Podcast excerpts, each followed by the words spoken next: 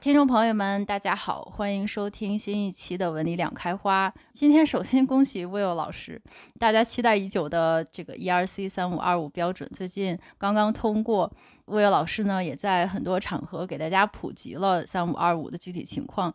啊，从此呢，就是为在 Crypto 世界中建设的小伙伴们又开了一扇创新的大窗户。恭喜完了，下面我要进入系列吐槽。今天呢，今天开始我要借此机会吐一下槽，吐几个槽吧。那首先我要先吐槽一下今天的提纲准备。今天的题目呢，本来我开始设想的。是，比如说类似于一个技术人创作三五二五的心路历程等等，类似这样的题目。因为我是一个特别凭感性想提纲的人，就是有的时候经常是直觉上觉得这样类似的题目不仅是蹭了热点，而且还应该会引起大家的兴趣，而且还能够让大家更深入的了解到魏老师的一些心路历程啊，甚至是性格的好机会。但是没想到呢，昨天晚上魏老师在做核酸的路上，针对“三五二五”心路历程这几个字眼呢，进行了深入的剖析。那他可能是。就是想了很多细节，是涉及到整个的这个技术细节的过程吗？还是整个三五二五设计过程中反复调整的过程？然后，如果我们聊这个话题，我们该怎么切入合适呢？那现在这个时间点刚刚通过，在还没有完成大规模普及的情况下讨论合适吗？然后和文理的这些大框的主旨搭不搭？就是类似于 这样一系列的细节的想法，其实就让我觉得，嗯。对这个，有的时候拍脑袋想的提纲，可能经常让我觉得想的非常不够透彻。但是这个就是 Will 老师的风格，他经常会把很多提纲和问题每个字都看得很仔细，以确保有没有歧义、理解的正确不正确。如果有歧义的话，有哪几种歧义？然后根据每种歧义，我们给出调整的建议等等等等。所以呢，这个 Will 老师的细节和完美主义呢，经常让我汗如雨下，因为我跟他正好是完全相反的性格。那这样呢，就是帮助我养成了很多很好的。习惯，比如说发消息之前要进行仔细的审查，如果是重要或者是模糊的信息呢，我要加上括号来注释，以及准备及时撤回的一些好习惯。好了，吐槽就到这里。那么，如大家所知呢，这就是让人又怕又爱的完美主义。所以今天呢，针对我的吐槽。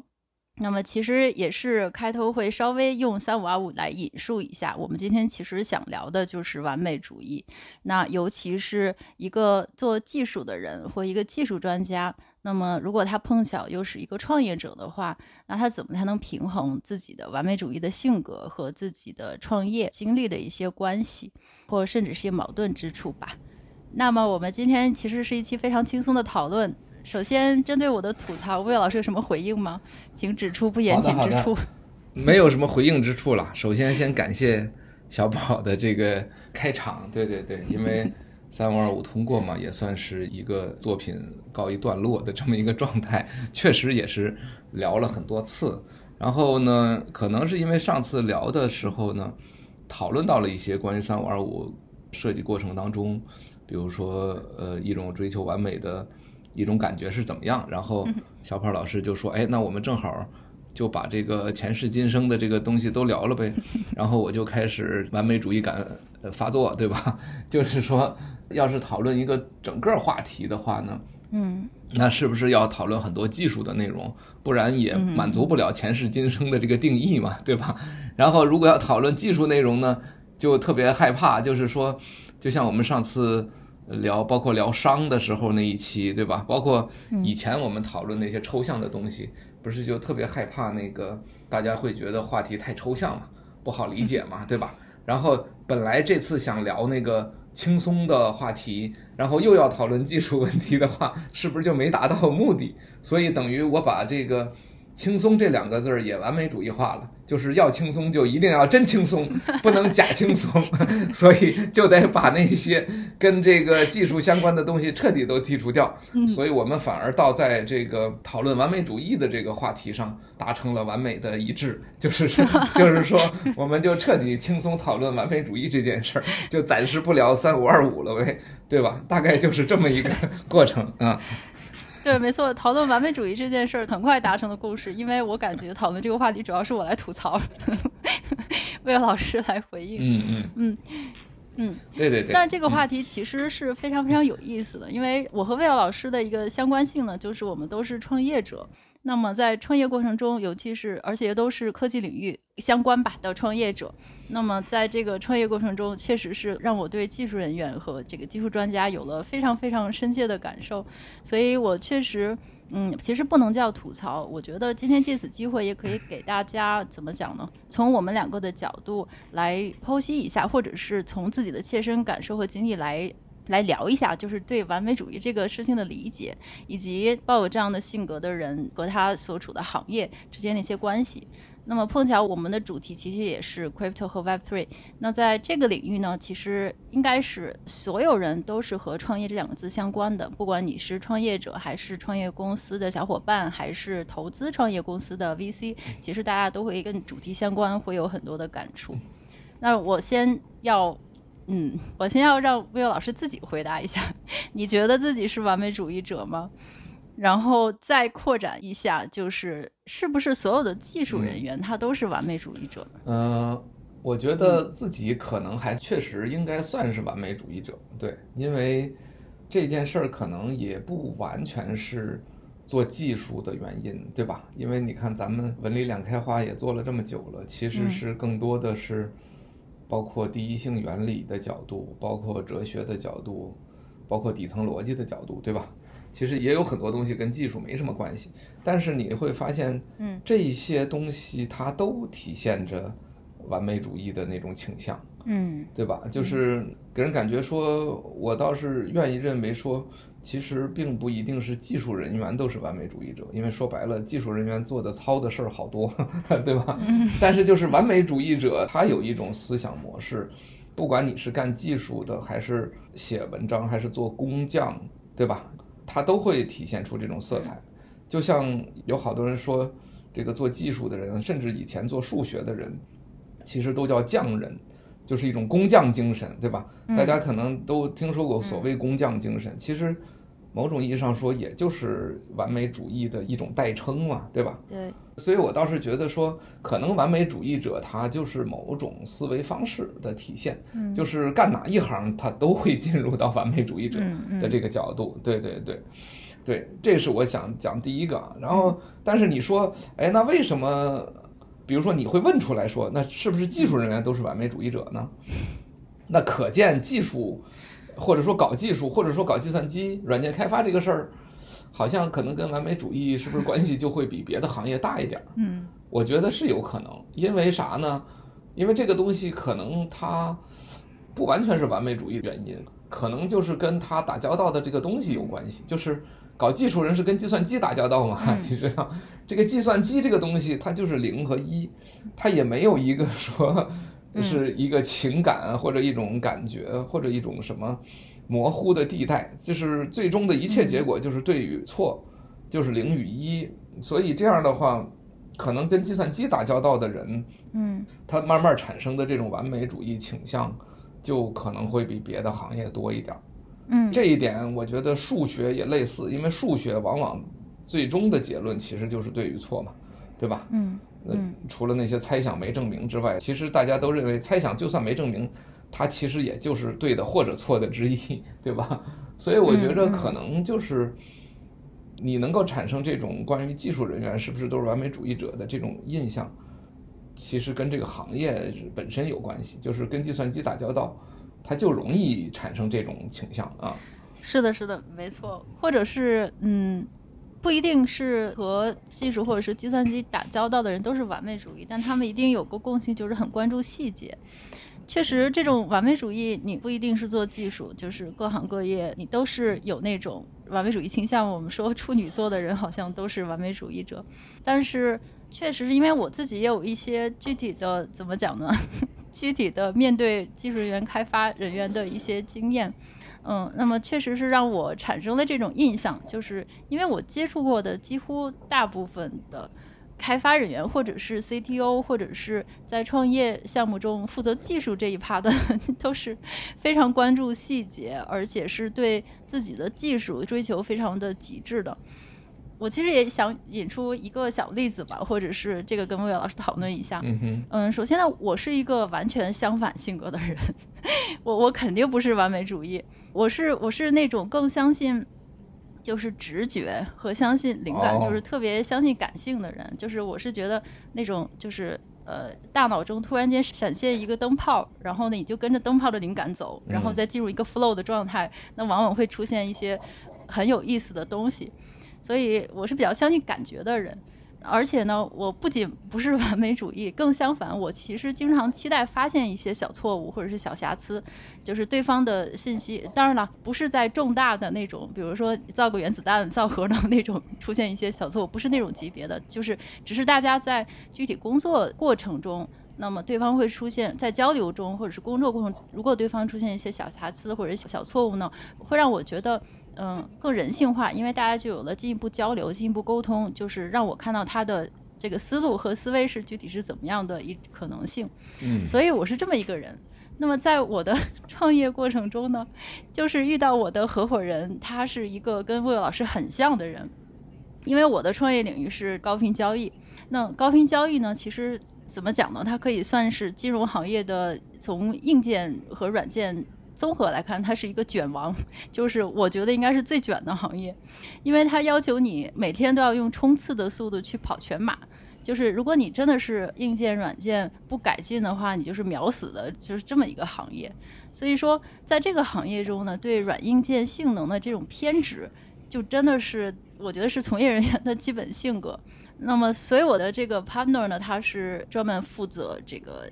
高频交易的这个软件的性能，以及他是保证我们整个一个公司达到最高速的一个，他是负责速度的这么一个角色。那么这个行业呢，现在其实已经没有毫秒这个概念了，就是像千分之一秒已经没有了。现在大家都是微秒来计算，就是百万分之一秒。然后呢，现在正在向这个纳秒级来演进。所以说，这个只是从速度来看，然后硬件呢，也是从光缆已经不是什么问题了。大家现在都在研究这个微波塔等等这些光速。那么在这个过程中呢，因为我们的特殊之处是在于所有的这些。技术呢和软硬件都是 in house，也就是说搭建一切的这些软件和系统软件都是为我们自己的交易来使用的。你就会经常看到一个非常大的分歧，就是 技术员在追求这个技术的完美性的时候，他给自己定了一个非常完美的目标，就是说要达到他心目中的完美的速度呢，他要从这个我用一些 term，大家如果不了解，我可以写在这个 show notes 里面。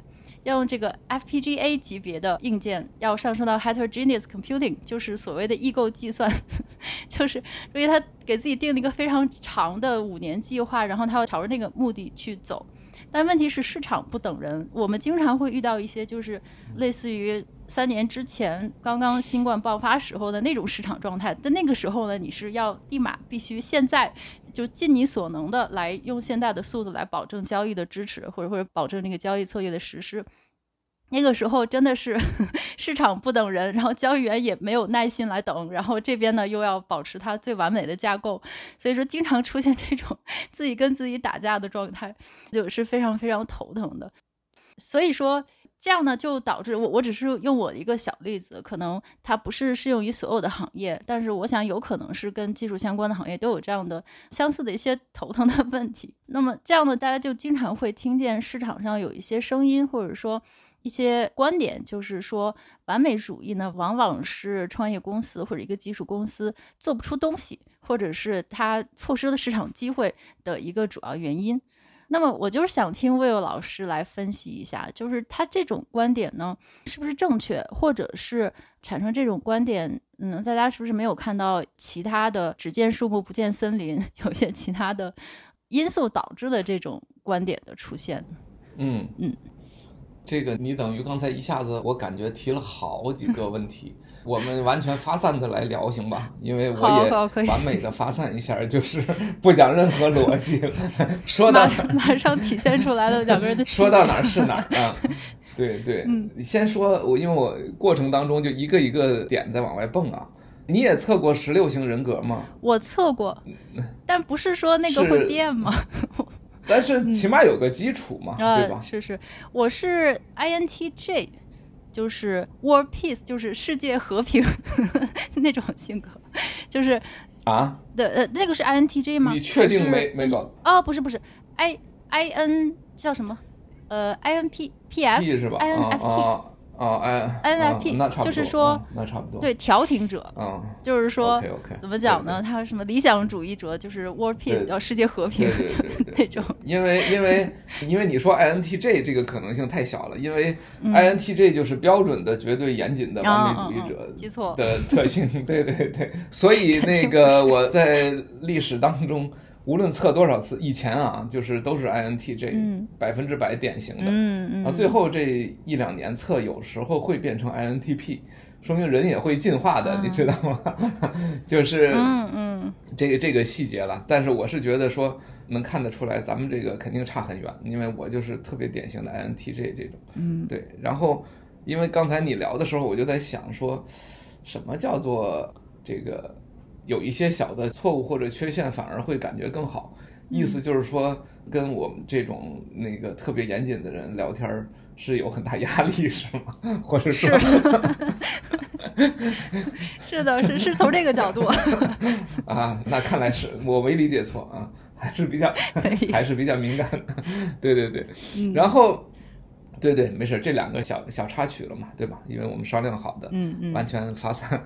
那个，然后说到你刚才举的这个例子，我其实觉得我的这个感受，它跟那个完美主义好像还真的不是太一样，就肯定是有关系，但是还不是太一样。嗯、因为从你如果是量化这种，它比如说在速度上面就是要有追求的话。那么它可能存在一个问题，就是，你就算不完美的，然后追求到一个不好的速度，那万一这个东西其实影响了你的模型的运行，那好像你就是把它快点上线，是不是也达不到你的目标？这个是我的感觉啊，就一般从专业的角度来讲，就这么去判断，就是说，可能不同的方向追求完美的角度还不太一样。也许你们的那个 team 的技术团队的人，他也有他。追求完美的那些地方，导致比如说上线速度不够快，或者发展速度不够快，这个我觉得确实，人肯定是可能有，对。但是因为从我直觉的角度来讲，也许只追求速度那一件事儿，倒不一定是那个关键点。但是你说的那个，比如说从从一个某种计算架构到三年之后的另一个。这个计算架构的那个，那我觉得倒确实有可能是，对吧？因为他就是想的太远了嘛，对吧？那个你想到三年以后的架构，但是今天可能那些架构可操作性都不强，然后你在那儿天天想，嗯、呃，我要怎么做，那市场都耽误了。我觉得你这个角度倒确实是，嗯，确实是对，对对，这这是一个点，嗯，对对，嗯，对对对，所以所以，对对，所以为什么我会提这个呢？呃，一方面因为是搞技术的嘛，比较关注一些这些具体点。另外一个，我是觉得就是所谓完美主义的这种倾向，它确实是跟不同的行业体现出来的特点是是不一样的啊。就是我还是举那个最著名的就是软件工程领域或者说软件管理领域的圣经这本书，就是所谓人月神话，大家都听说过，嗯。嗯就是它可以称为软件工程领域的圣经了。这本书出了五十多年，也可好像没到六十年吧？啊，五十多年。呃，就是最早在 IBM 做那它那种第一代的一种叫大型机的那种系统的时候，这个作者参与其中，然后就看到了这个过程当中的一些个就是软件开发方面的一些固有的规律，然后就写了这么一本书。但是五十多年之后，今天大家看来。还是基本都成立，就是没有因为技术的发展说他的那些结论就不成立了，说是应该是没有。那他这本书的一个核心结论呢，有人替他总结了一个很好的例子，就是说一个女人花十个月可以生一个孩子的话，那么五个女人花两个月是生不出来。你 你能明白这意思吗？为什么这么说呢？因为我们就是说稍微岔开一点，就是回到你刚才说的，就是比如说完美主义是所有创业公司的大敌，或者说一个东西往往因为追求完美，导致它没有那么快速的实施，导致这个创业公司失败。但是有很多情况下可能是这样，但是如果实际上你是在做一件花十个月生孩子的事儿。嗯，你跟完美不完美没关系，对吧？嗯，你想花俩月弄五个女人来生，他也生不出来。所以，所以在这种情况下呢，这件事儿就变得特别有意思。就是说，哎，那么我们怎么去区分说，哎，这件事儿是因为追求完美主义导致的一个时间的延迟，还是说这件事儿它是一个？就是做这件事儿的客观规律，它突破不了的这么一个问题。这件事儿，我觉得其实它就是，如果你从创业的角度来讲，其实它是一个更有意思的一个话题。就它可能 比完美主义这件事儿还更多一点。嗯，所以为什么我刚才说特别直觉地感受到说，你就算你刚才说的量化团队，我也会感受到两个角度。一个角度是说，你就是是不是要有某个硬技术来达到微秒级的能力。另一个是说，你的整个的这个量化的体系是不是有一个什么三年的规划的发展？那也许，也许前者就相当于生孩子，就是你如果 你如果达不到那个微秒级，你这个系统反正也没法用，所以你就算要花两年时间去达到微秒级，那你也得去做，因为没办法，对吧？做不出来可能是水平问题，那那是另外的事儿，但是只能去做。但是如果说是。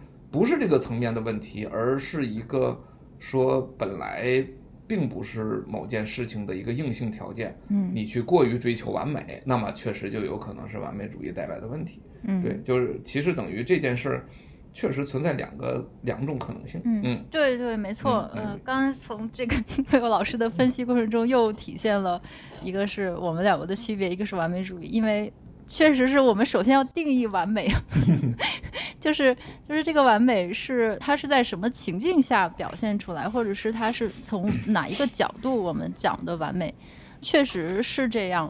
而且这刚才那个生孩子那例子，我觉得特别特别的形象，确实是怎么讲呢？就是这个也是跟你做的具体的事情有关，所以说。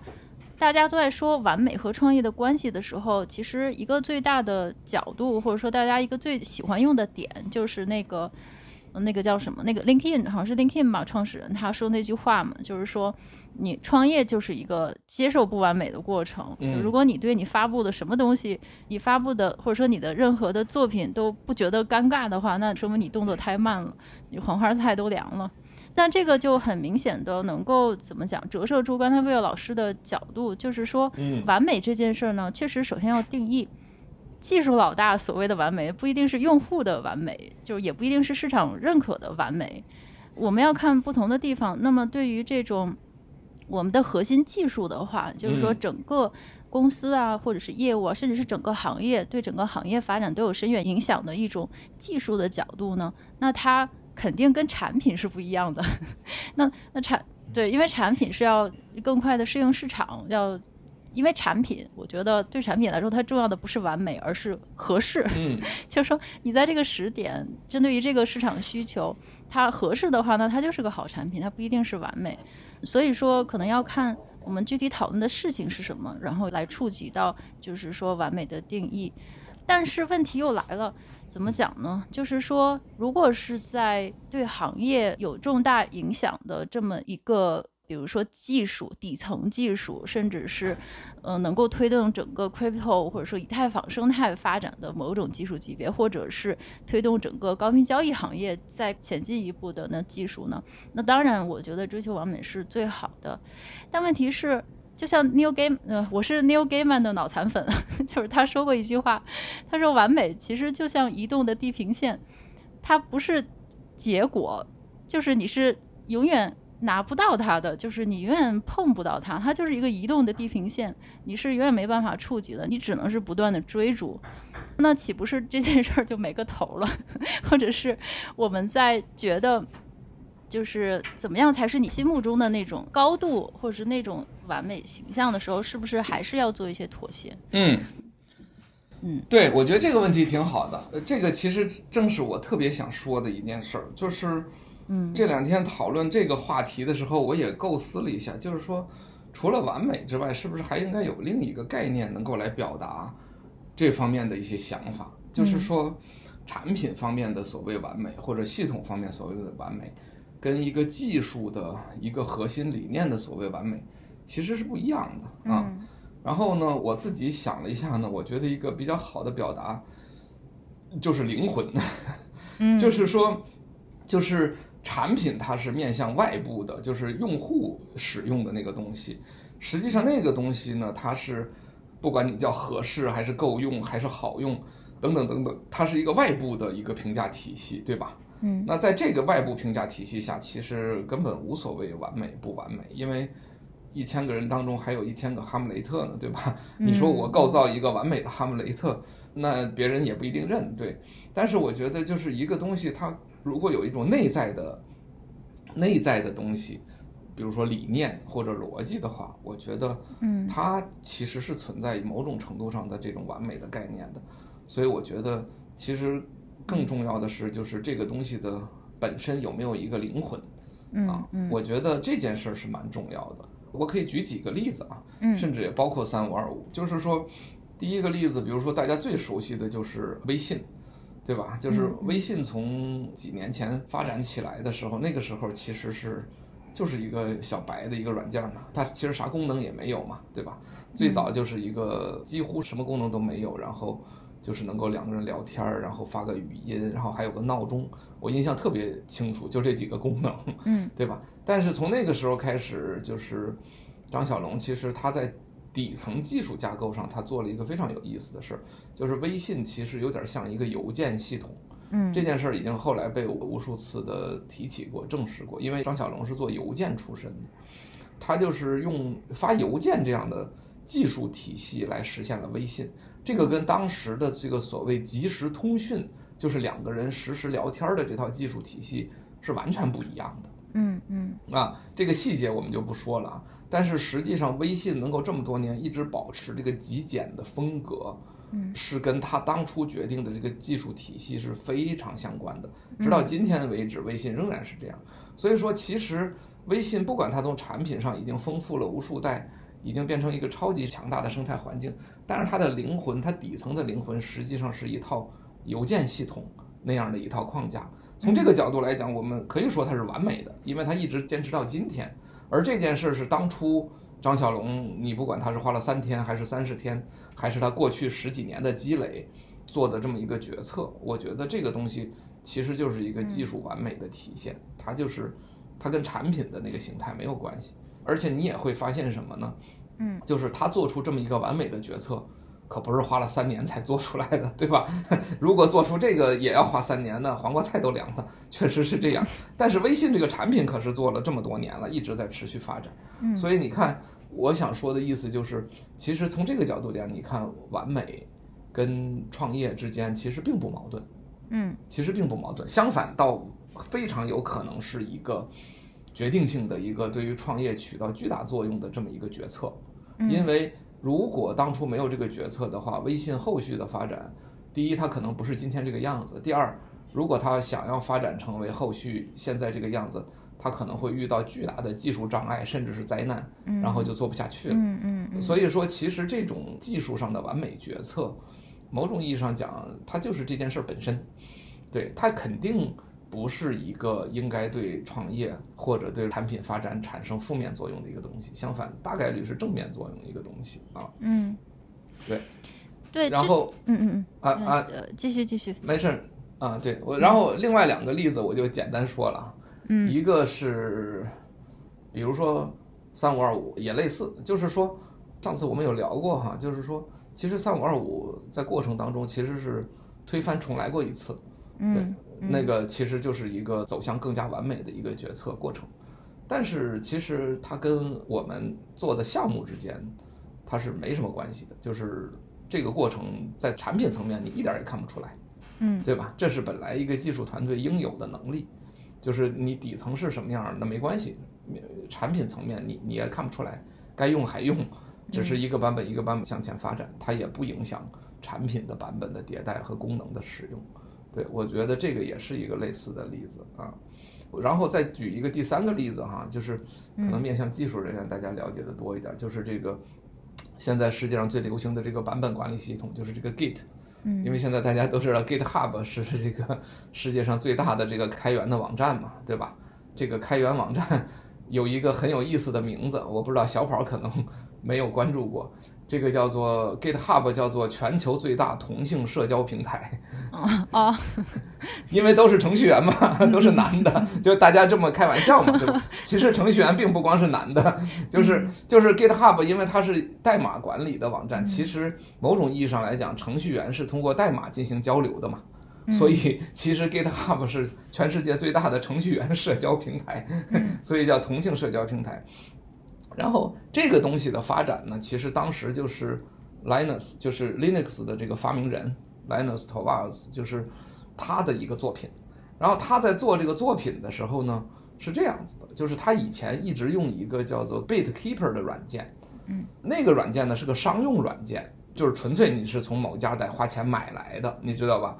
嗯、那么当初他用这个来做这个 Linux 这个全球最大的这个开源软件的这个。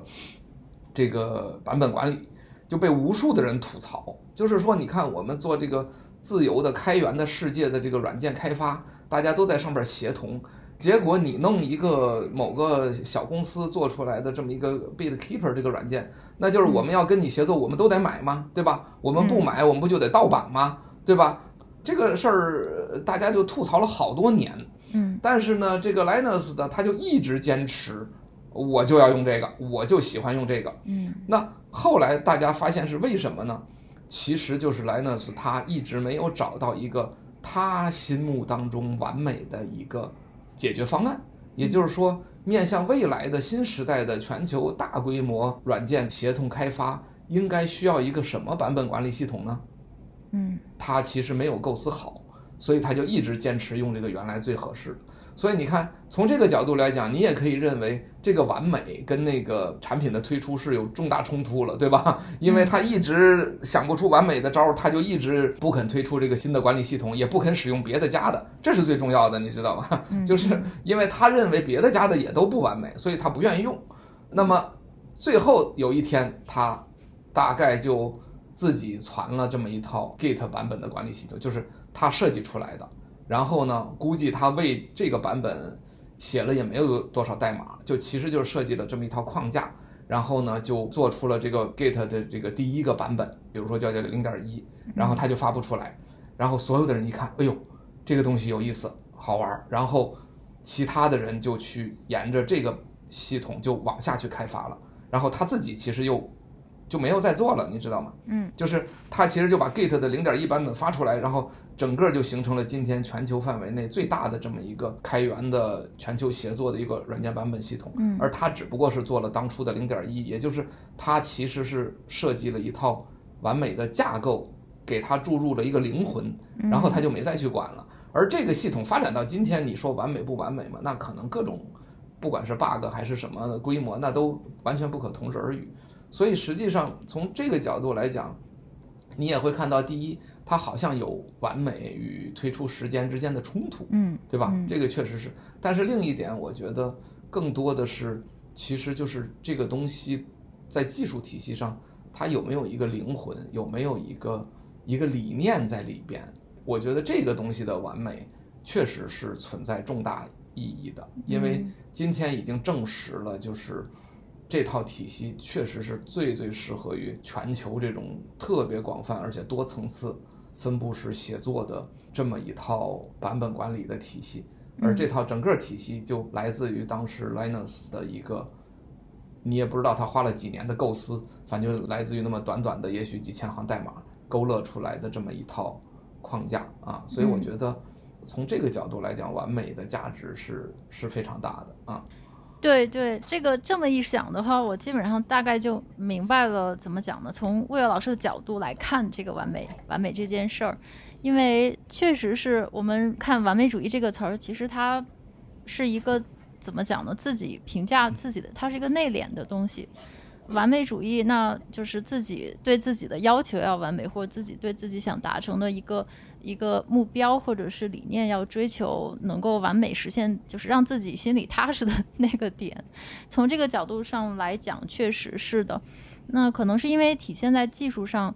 如果说我们先刨去其他的学科，像哲学啊、文学啊，或者是艺术啊等等，我们如果只看科学或者是技术这一个领域的话，那么它其实最多就是体现在像魏老师刚才举的那两个例子上，就是我心目中要一个，嗯，对我自己想建造的东西，要有一个怎么讲呢？一个非常完整的。能够对自己交代的，能够实现 自己理念的这么一个大厦或者一个大的金字塔，这个金字塔在我心中已经建好了。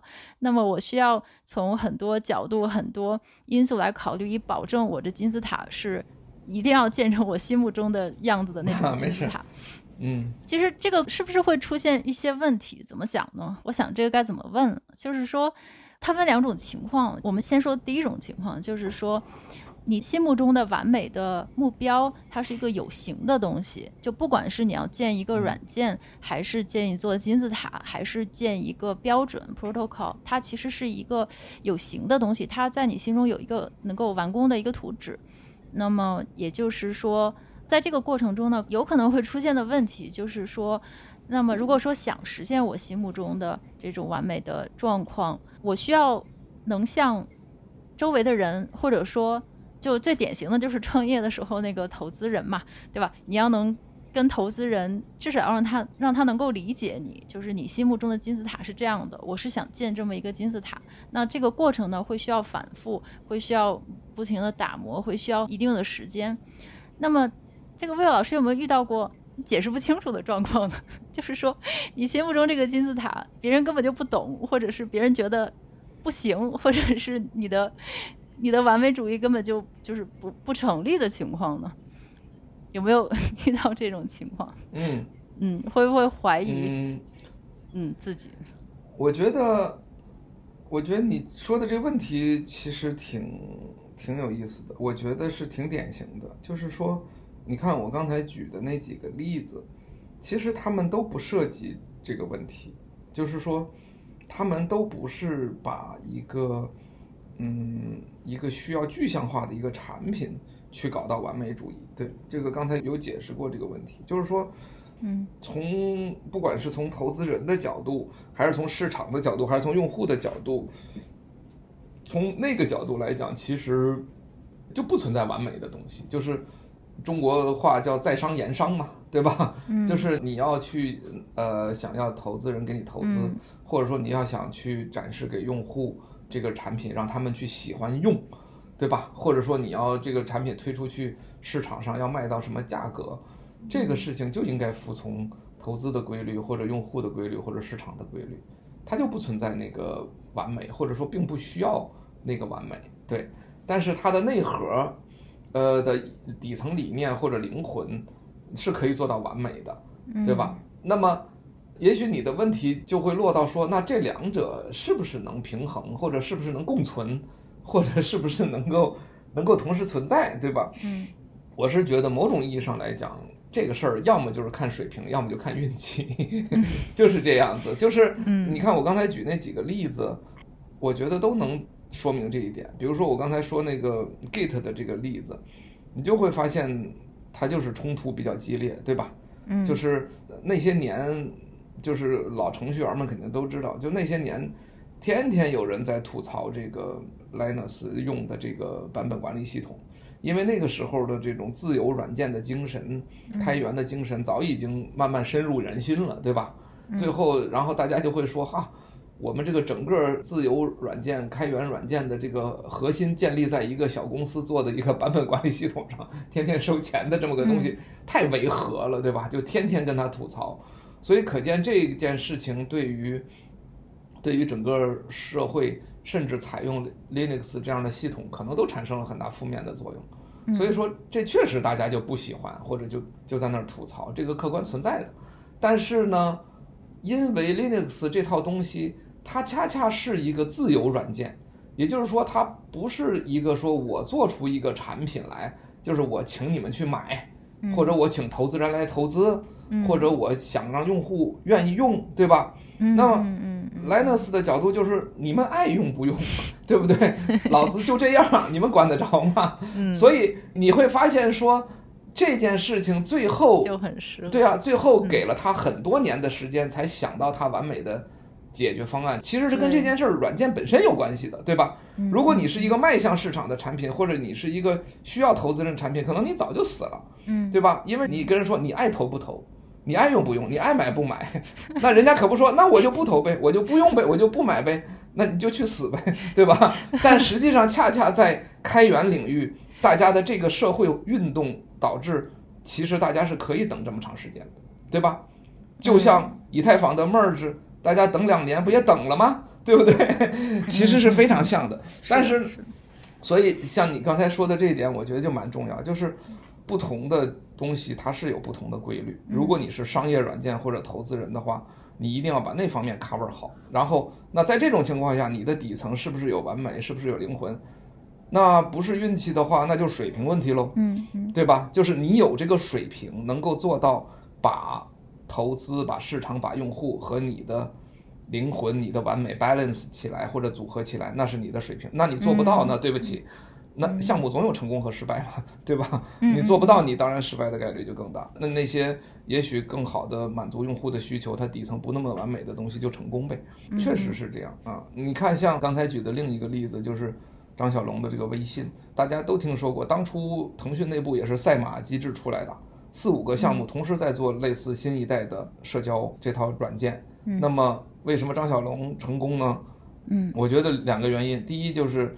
他们团队肯定也努力了，对吧？加班熬夜多少天就做出来，这个还是速度上胜出了。嗯。第二呢，那你说跟这个张小龙的这套邮件的框架有没有关系呢？我认为是有一定关系的，对吧？就是因为他采用了这套核心技术，所以他做出来的比别人快，比别人轻量级，比别人极简。而那些团队很可能都在使用传统的所谓即时通讯技术。就是这种点对点通讯技术，他们就会去有太多的历史负担，以及他们做出的功能反而就不那么极简。那这是什么问题？这当然是水平问题，对吧？就是张小龙他一方面在产品的理念上有理解，另一方面他又掌握了这个底层架构。那么他是一个把这两件事情组合起来的一个最合适的那个人，而且他有这个能力。那我觉得这其实就是一个水平层面一个成功的典范。嗯，对吧？所以我觉得，嗯嗯，说白了就是又回到我们那个“但行好事，莫问前程”那个角度了啊。嗯、就是说，嗯、反正你这两件事能不能统一，能不能平衡，那不是运气就是水平。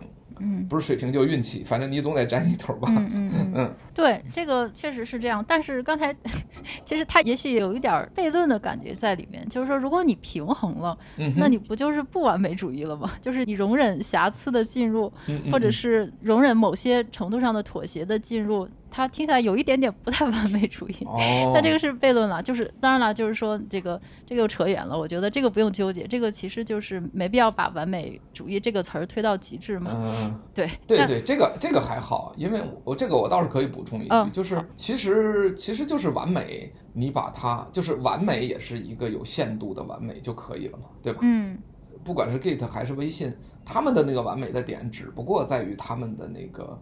邮件机制和那个初始的那套框架，后边的那个发展，那不完美的地方多了，对吧？那确实是，就是这两点倒是可以有限度的统一，就是从产品的角度讲，也许就叫 MVP，对吧？就是最小可用产品，就类似，反正这些概念吧。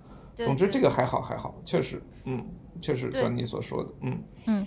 所以我觉得，实际上这个世界上最能够容纳完美主义的人，或者是那些容纳那些能够。就是想期望自己把自己的情怀推到极致的这些人，其实并不是所有的地方都能够容纳。就如果说我们把这个完美主义演绎到极致的话，那么其实还真的是在某些领域，比如说刚才魏老师讲开源，比如说以太坊 crypto 的世界，现在的 Web 三的世界。那其他的像科学呀、哲学啊、艺术啊等等这些，就是这些领域其实是非常能够容纳这些，或者说它其实它的性质、它的本性就是需要这些用情怀为主，或者是自己以自己的灵魂作为指引的这一类人的，他是在这种行业比较合适的。嗯，所以说我刚才问的前半句话就是说。它其实还是在我们如果说具象化到我们的科技领域、科技行业，就是像魏老师举的这个微信，它可以落实到一个具体的产品，嗯、或者落实到一个具体的结果出来的时候呢，那么在这样的领域呢，我感觉它是一种级别，或者是说也有很多很出色的人能够保持平衡，或者是达到它的结果。那么如果我们换一种情景呢，就是说它没有一个具体的东西出来。就是说，你的目标是没有目标，就是怎么说呢？这个有点有点绕，有点哲学。就是说，你心目中的完美，或者说你的灵魂指引你的方向是没有结果的。就是说，它的结果不是一个微信出来，或者一个软件出来，甚至是一个三五二五的 protocol 出来，它是一个。比如说像像爱因斯坦 是广义相对论，比如说像哥德尔，就是我们这个我就是比较想联想到这个层面，因为刚才魏老师提到的“但求好事，莫问前程”嘛，嗯嗯，嗯就是 What if？就如果你是像哥德尔一样，你是处在他的那个角度，就是说他所追求的东西或他心灵样，他所这个头脑中的完美主义是一个，你可能就是说我们。人类 可能永远没有办法，正常人永远没有办法看到，或者是永远没有办法理解到或者 get 到，大家世俗的人也不会为这些东西费神的那么一种结果，就相当于是哥德尔不完备定理，然后他会接着再往下去继续推演等等。就是如果说 在这么一个领域的话，那么这样的完美主义者，他们的灵魂，或者说怎么讲呢？我我这个突然间问不出问题来了。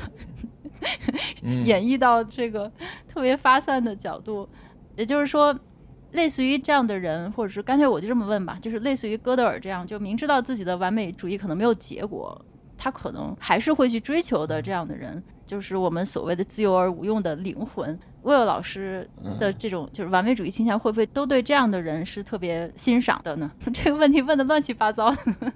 没事儿没事儿，我大概能 get 到。我先说一下对这个事情的评论，然后再说一下我自己的感受吧，嗯、对吧？好 就是可能忍不住会凡尔赛一下哈。那个，先说这个评论，我觉得你说的这一点呢，我自己是蛮有感触的。就是如果你是不从有用的角度去考虑这个所谓完美主义的倾向的话，那其实某种意义上说，就只能是哲学的角度去考虑。比如说，不管是爱因斯坦的广义相对论还是哥德尔的不完备性定理，它其实就是哲学的两个最大的分支，嗯，就是本体论和认识论的最高成果啊。当然，本体论你可以还包括量子力学了，对吧？嗯，但量子力学其实更神奇，它大概有本体论和认识论交叉的点，这个咱们就不扯了，以后有机会聊。就是说，嗯。爱因斯坦的广义相对论其实就是本体论的，应该说是顶峰，对吧？就是他认知到说这个世界的存在其实是这种有广义相对论的这种模式在里边，就是这套相对论的体系嘛，对吧？就是物质以及它的引力和所谓重力、加速度等等这些东西导致的时空弯曲，对吧？这其实就是广义相对论的结论嘛。那时空弯曲嘛，大家想，这其实就是本体论嘛，因为我们本体无非就是时间跟空间嘛，对吧？嗯。所以这个就是它的最高成果。那从这个角度来讲，它的所谓完美实际上是什么意思呢？就是你的这个结论最匹配客观实在嘛，对吧？就是这个就完美了。所以从这个角度来讲，其实物理学家这种完美主义，在我看来，其实倒是比较简单的一种。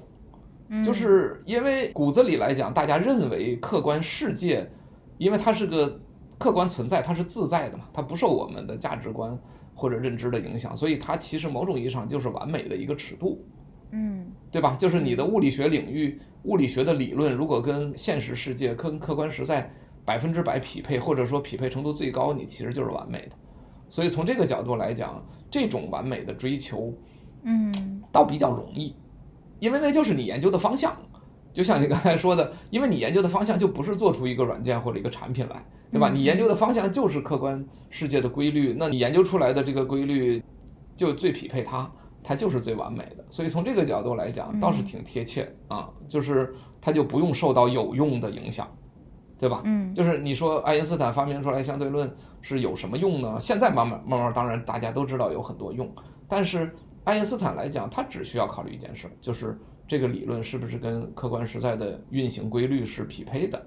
嗯，对，所以从这个角度来讲，确实就完全不需要考虑有用，只需要考虑一件事儿，就是跟客观实在的匹配度是不是最高。嗯，这也是为什么后来量子力学出来的时候，爱因斯坦还纠结了很长一段时间呢，因为因为眼看上去量子力学在微观尺度上跟客观规律的匹配程度比广义相对论要解释的东西要复杂一点，要多一点，所以他当然郁闷嘛，对吧？他当然就是说，那我再搞个是不是还有统一场论，就是我能把量子力学和广义相对论都能统一起来，不就又跟现实世界的关系又近了一步吗？所以从这个角度来讲，这个完美确实是就是无用的完美，就是看谁跟客观世界匹配程度最高。对，嗯，然后就不多说了。哥德尔不完备性定理就是另一个角度，就是认识论的角度，就是人的思维、人的认知、人的认知的这种规律跟人的认知之间的匹配程度。嗯，我不知道这话是不是有点绕口啊？就是因为人的认知，你也要把它文字化，告诉大家说。这是人的认知，对吧？嗯，那么你说的这个认知跟人脑子里真正的那个认知，它是不是一个认知？就是匹配程度最高，这个就是认识论的这个研究方向。但是这件事就确实更难一点，因为人的认识是脑子里的，它不是一个能够用尺子能够量出来的一个东西。所以你的这个理论是不是又是那个最对的？哎，这件事儿就更难一点。所以认识论的角度呢，就挺有意思，就是。它有可能更无用，也有可能更有用。这个我不知道应该怎么说，嗯、你理解吧？就是说，如果他从有用的角度来讲，你可以说，因为它描述人的认知，那当然很重要，对吧？因为我们掌握了人的认知规律，就更好便于我们认知啊。比如说计算机，就大家都知道这个所谓计算图灵的停机问题，其实就跟哥德尔不完全性定理类似嘛。那就是说，那可能直接导致我们产生出来计算机或者。计算体系这样的东西，那当然很有用，但是你从无用的角度也对，因为因为人的认知到底是个啥，你甚至都没有一个客观标准。那你说你研究人的认知规律，那不就是公说公有理，婆说婆有理的话，那不就那不就一点用都没有了吗？所以就是认识论的这个东西，反正它也是一个无用的一个典型吧。所以我觉着你刚才说的这个，我我可能说的有点多啊。总结一下，就是说哲学层面来讲。他的那种完美主义，它确实是很典型的，就是不从有用的角度去考虑，而是从到底谁更贴近客观规律的角度去考虑，就谁贴得更近，谁就更完美啊。嗯，对，确实是，嗯，而且我其实特别同意哥德尔的，就是从认识论的角度是更难，因为爱因斯坦的话呢，广义，当然我不是理科生，这个说错了，我也老师可以纠正，就是他其实还是。更接近一些，嗯，怎么讲呢？你可以把握到的，或者说更容易被人理解的，相对来讲更容易被理解的一个领域。但是哥德尔这个真的是，就是你可能为真，但是你又没办法证明的这种东西的存在。也就是说，你的结果就是人是永远没有办法看到这个结果的。那么就是一般人是不太会为这个费神的。所以说，从这个角度上，哥德尔。它就更接近哲学了，它的无用就是更靠近哲学的无用，这可能是为什么戈德尔后来就这个产生了精神疾病，可能就是因为这个实在是太难了。就是他在追求这种极致的，但是又无用的这么一个目标的情况下，就是他的目标其实是非常，我觉得跟哲学非常相似的这种无用性，就像那个庄子讲的那个故事嘛，他是说。无用是大用，这个其实就是跟哲学是一样的，就是说，那有一棵树，然后呢，就是这个村儿里它长了一棵树，这棵树长得非常非常大，然后长得奇形怪状的，然后很多人都是把它称为树神，就是天天在那边祈福或者是拜这个树神。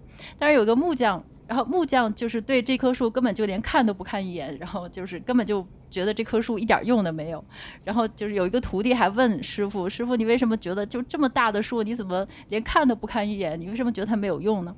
然后师傅就是说：“你这个木头你又不能够做船，你做船的话太重，它会沉下去。然后你又不能做房梁，因为年纪这么大的树，它过两年生虫就烂掉了。所以说这树根本一点用都没有。”然后当天晚上，这个树神就给这个木匠托梦，就是说：“你说我没用，这不行，那也不行。那我问问你，就是那些有用的树都跑哪儿去了？不是被你砍了，就是被你剁了，变成桌子和椅子，然后过两年也就坏了。但是像我这种一点用处都没有的书，我就变成树神了。所以说，它其实怎么讲呢？是从一个特别隐晦的角度，这个真的是没办法描述清楚。就是说，有的时候极致的无用，其实它才是真正的有用。嗯，或者是它是能够指导一切无用或者是有用的一个一个终极的无用。嗯，说不清楚。对。对对对，但对对对，没事，我这儿就插一句啊，因为刚才说的那个话题就是，嗯，以后有机会再详聊，就是在三五二五的设计过程当中，其实也经历过这样的一个过程，就是从有用到无用，嗯，就是其实它的早期版本是一个从有用的角度去设计出来的一个版本，嗯，但是最终在将近正好在中间的那个时间点，我其实就完全从无用的角度去。去考虑它，然后就等于推翻重来了一遍。嗯，所以到现在为止呢，就是特别有意思的事儿，就是在别人在问三五二五有什么用的时候呢，嗯，我从来就不回，基本不回答这个问题，就是 因为很难，因为很难回答。因为第一，我自己不是从这个角度去考虑；第二是说，我自己回答站在有用的角度去回答，因为我这个。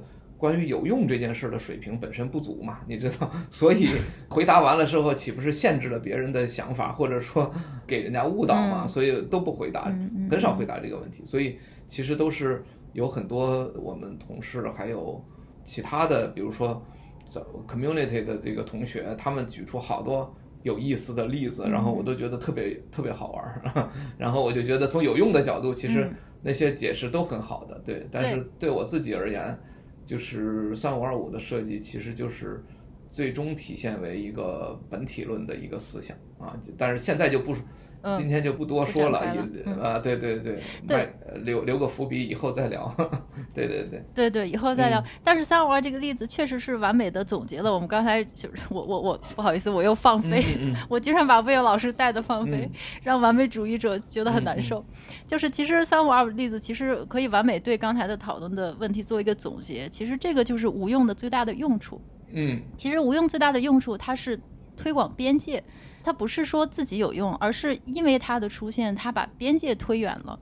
那么，只有我们把这个边界推远了，可能性才增加了。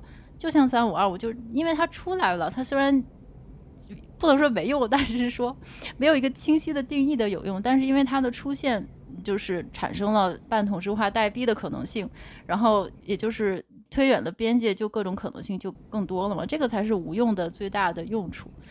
嗯，对对对，嗯，对，那这个我就想拐到下一个问题的，就是魏耀老师经常挂在嘴边的这个“但求好事，莫问前程”。嗯，其实就刚才举的这些例子，包括爱因斯坦啊，还是这哥德尔等等，其实我最近翻了很多旧书，前两天看又把那个《远大前程》翻了一遍。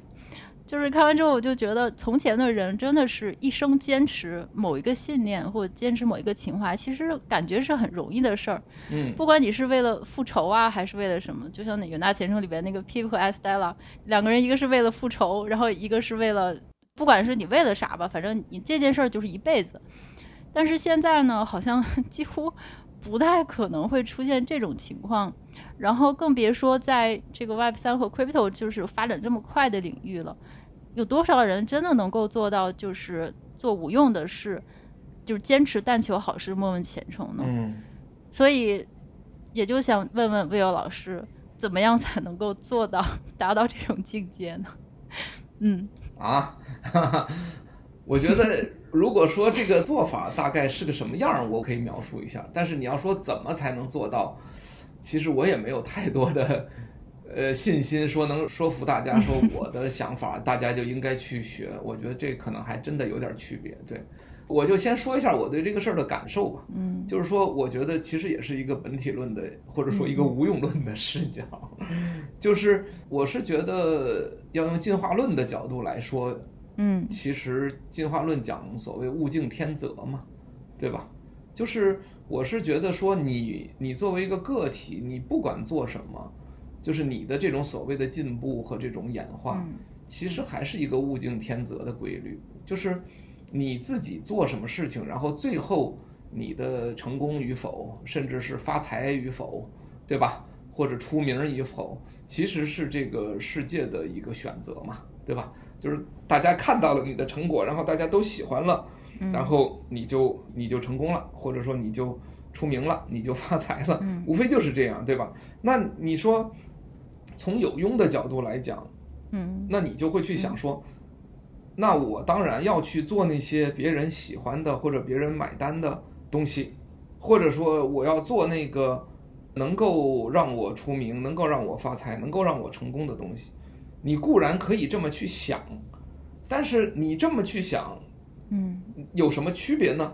就是 从外部的选择来讲，其实一样啊。嗯，因为如果你想做别人喜欢的东西就能做成的话，那你不就是神仙？你就是上帝，你就是上帝视角嘛，对不对？嗯，所以就是说，你从你想做别人喜欢的东西，别人就能喜欢的这个角度去做。和你想做一个 whatever 的东西，别人最后喜欢，在我看来没有什么太大区别，对不对？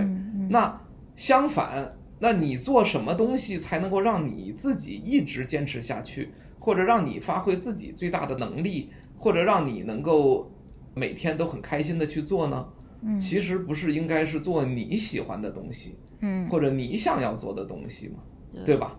所以就是说，我觉得就是这其实就是一个物竞天择的这么一个角度，就是你永远都是从做别人喜欢的东西的角度去做，你也未必就能成功。嗯，换句话就是说，我们经常说的那个就是怎么讲，叫叫归因或者叫做就是就是你事后判断嘛，就是你事后往前看，啊，你说哎，这是我当初做出的一个选择，嗯，如今成功了。对吧？因为当初我认为市场一定需要这个，然后我就去做，然后就成功了。所以你看，我当初做的选择正确。嗯，我觉得这个事儿不是完全是倒果为因嘛，对吧？嗯，其实完全应该就是说，你当初做选择的时候，你哪知道会不会成功，对吧？你只不过所谓的市场喜欢，是你当初做这件事儿的一个主观判断依据而已，而不是说你做完了这个市场会去选择它。所以我觉得从这个角度来讲。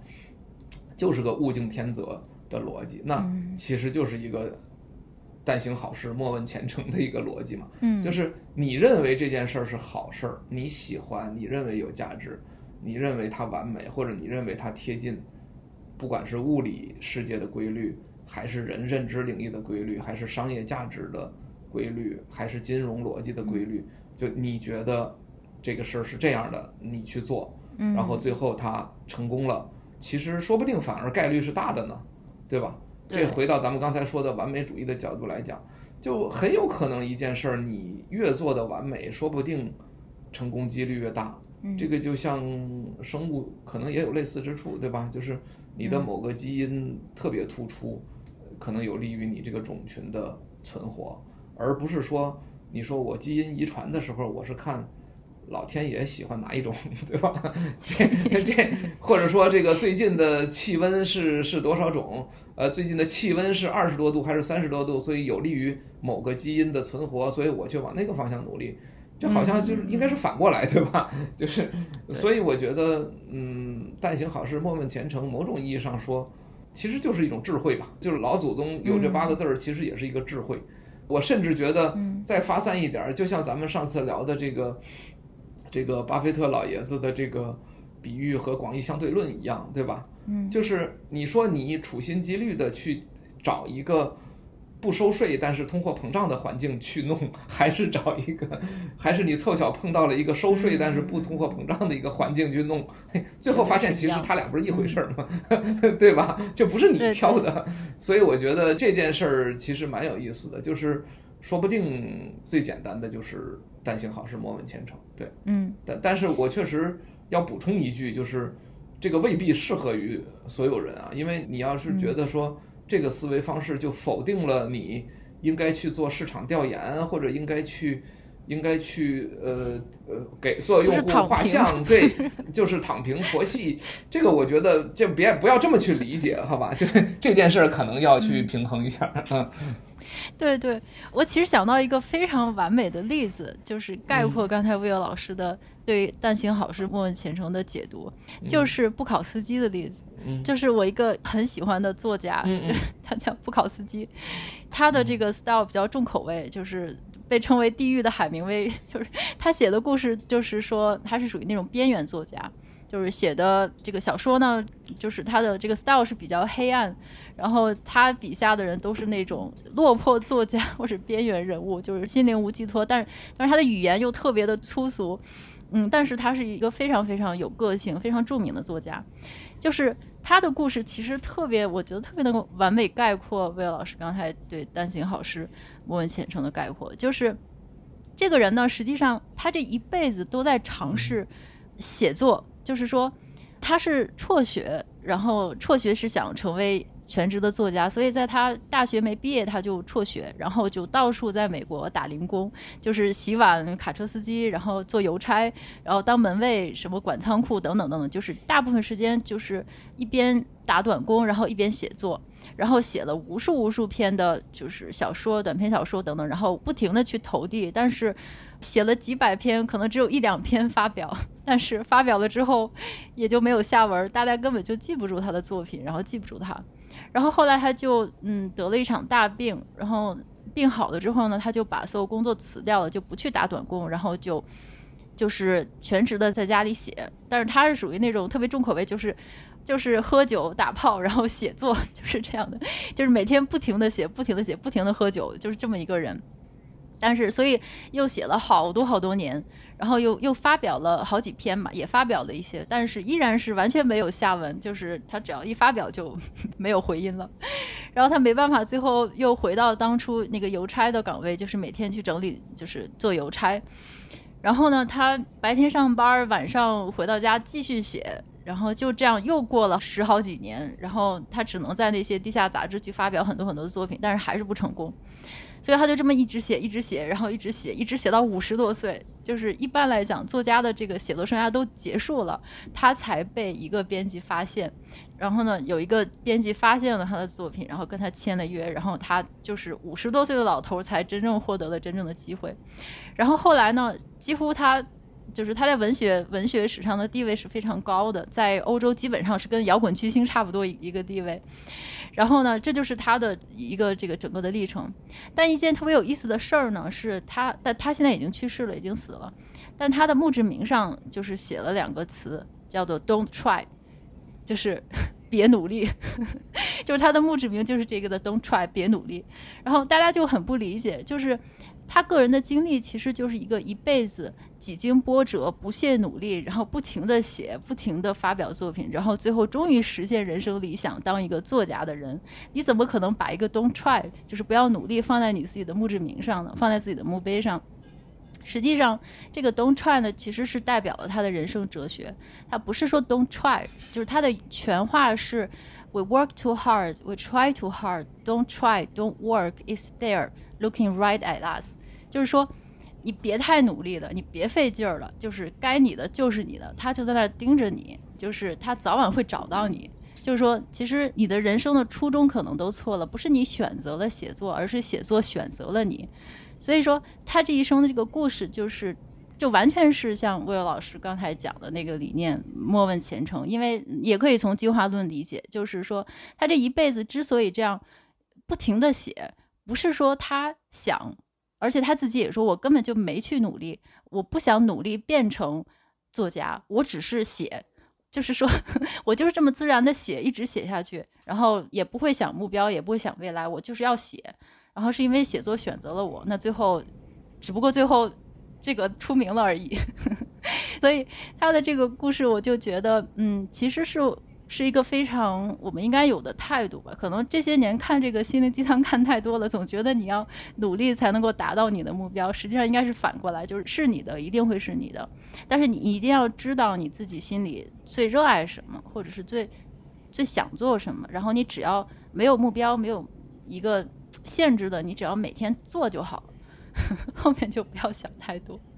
嗯，对我我就觉得这个故事特别契合这句话。嗯、确实确实，嗯嗯，我是觉得这件事儿有时候也有一些社会层面的因素。值得重视，怎么说？就是，嗯，像有那么一句话，就是只要你没离开牌桌，你就永远有机会，对吧？嗯 嗯、就是，对，就就是说，嗯，对，就是说，因为前一段时间，呃，也不说前一段时间吧，就这些年，其实有一个理论，我觉得是蛮重要的，就是所谓贫穷的本质，或者说，或者说穷人的一个窘境吧，或者一个困境，对吧？就贫困者的困境。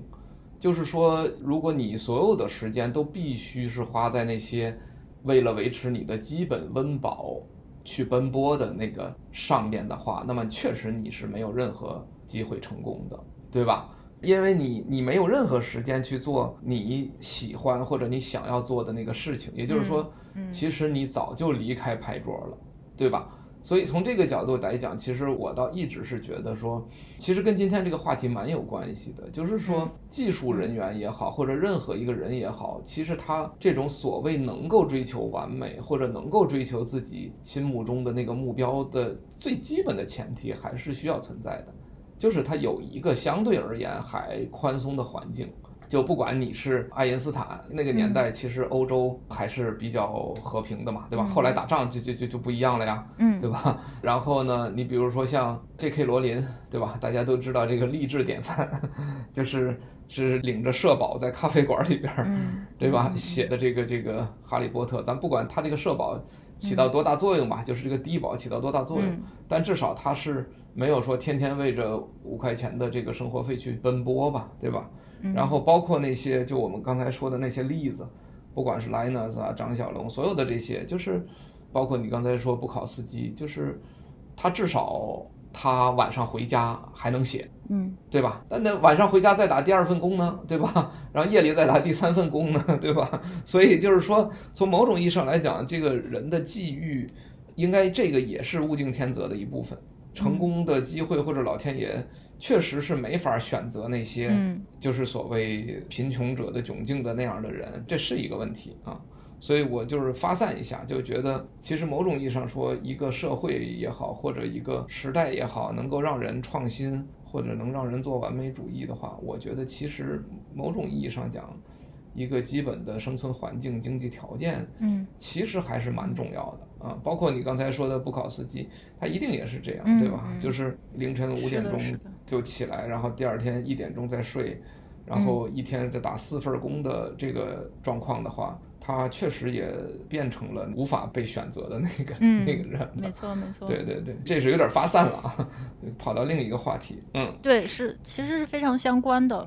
嗯，怎么讲呢？有的时候确实是可能你的成功选择了你，但是这个确实是双向选择。一个是社会有充足的环境，包括你自己的物质的环境，那你可能也要有心里有一个坚持吧。就还是不考司机，他就干一份邮差的工作，反正他赚够了吃喝的钱就行了。对，他剩下的所有时间他都在写。这个其实挺难的，所谓就是要坚持初心嘛，就是你怎么样才能够坚持，就知道你想要的是这个，而不会被你的生活琐事或者是被你日常生活的把你牵引到其他的方向。这个其实是特别容易被牵引到其他方向的，尤其是现在这个时代，大家其实不会像以前那么，现在的你是非常容易被分散的，你的精力一个是容易被分散，而且我觉得现在这个时代的人们好像特别难于坚持某个理念。而且，但是，嗨，现在也是这个所有的理念都在被人怀疑的，这么一种感觉特别虚无主义的这个时代。其实，你就所谓的信念理念，其实也挺难找到你值得坚持的信念的。这个好像又扯远了，不过，嗯，没事没事，对对对。不过，我觉得完美的又拐回来了，拐回到这个今天的主题——完美主义。我觉得还是挺好玩的，今天的聊天其实真的是挺发散的，嗯。那么魏老师还有补充吗？嗯，没有了，没有了。对，有什么话题后边接着聊。好的，好的。嗯、所以希望今天这一期呢，能够给大家带来一些帮助吧。就是反正还是那句话，但求好事，莫问前程。嗯，那我们今天就到这里，我们下次再见。好的，好的，好，嗯拜拜。好，拜拜。